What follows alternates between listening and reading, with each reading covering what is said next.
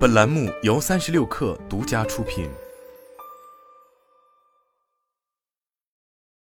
本文来自微信公众号“文娱价值观”。上映第二天，猫眼就悄然把《阿凡达：水之道》的预测票房从首日的二十五点一一亿下调至十八点二一亿。这个成绩在二零二二年国内票房榜上仅能排到第四名，似乎难以承载电影行业倾注其上的就是期盼。相比之前，业内人士推测的四十亿票房也缩水了一半以上。二零零九年，《阿凡达》拿下了十三点四亿的首播票房，是当年票房榜第二名的近三倍。十三年过去了，《阿凡达二》的票房号召力却大不如前。从外部原因来看，疫情在全国的快速蔓延，遏制了人们的观影热情，高昂的票价让许多观众望而却步。尽管如此，影片本身的口碑分化。特效光环消退之后，显露出的剧情硬伤也劝退了不少打算走进影院的观众。相比带领电影产业真正步入三 D 时代的《阿凡达》，《阿凡达二》虽然在特效层面依然断层领先，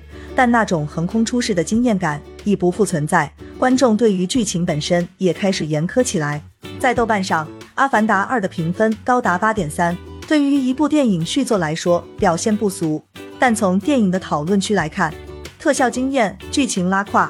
成为很多豆瓣用户的共识。在知乎如何评价《阿凡达二》的问题下面，排名前列的回答都在吐槽剧情配不上特效。综合社交平台上的网友评论，《阿凡达二》剧情上的硬伤主要有以下几点：首先，从剧情上来看，第二部在《阿凡达》系列中只是为了承上启下，这也导致全片主要以开新地图。铺垫人物关系为主，缺乏第一部起承转合、有始有终的故事完整性。其次，从影片格局来看，《阿凡达二》从第一部的反殖民主义转向了家庭冲突与私人恩怨，在不少观众眼中落入俗套。再次，电影场面也无法与第一部相提并论，缺乏荡气回肠的高潮段落。如一位知乎用户所说：“一直期待着气势恢宏的大场面战争，最后来了个小规模村级械斗。”这固然是因为终极决战被留给了后续几部，但对于观众来说，则觉得意犹未尽。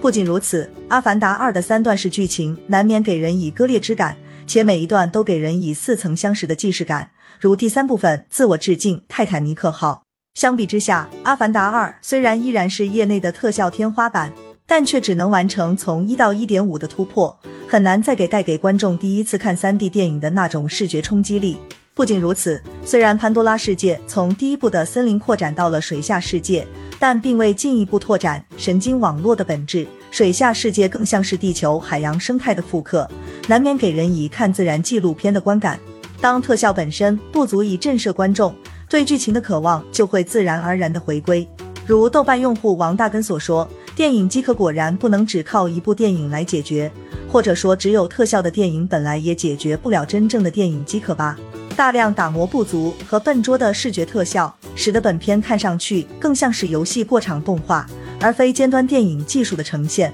游戏资讯网站 GameSpot 为《阿凡达二》打出了五分的低分。在 B 站，更有 UP 主把游戏《地平线二》的画面剪辑加入《阿凡达二》的预告片中，成功骗过了没玩过游戏的人。《阿凡达二》之所以部分场景像是游戏过场动画，是因为在部分飞行加水下运动场景中，卡梅隆·詹姆斯采用了四十八 FPS 的双倍帧率，从而使得流畅度明显提升。之所以没有全片都采用四十八 FPS，卡梅隆认为这会让一些场景变得过于流畅，适得其反。在消费级裸眼 3D 技术遥遥无期，高帧率又存在向上突破天花板的情况下，除了进一步打磨 CG 特效。卡梅隆很难再为电影技术找到新的突破口。对于观众而言，对于 CG 特效的接受度也有其上限，惊叹的阈值也在不断提高。哪怕无限逼近真实世界，感知也将越来越不明显。与游戏 VR 比拼仿真度、沉浸感，固然代表了卡梅隆的雄心壮志，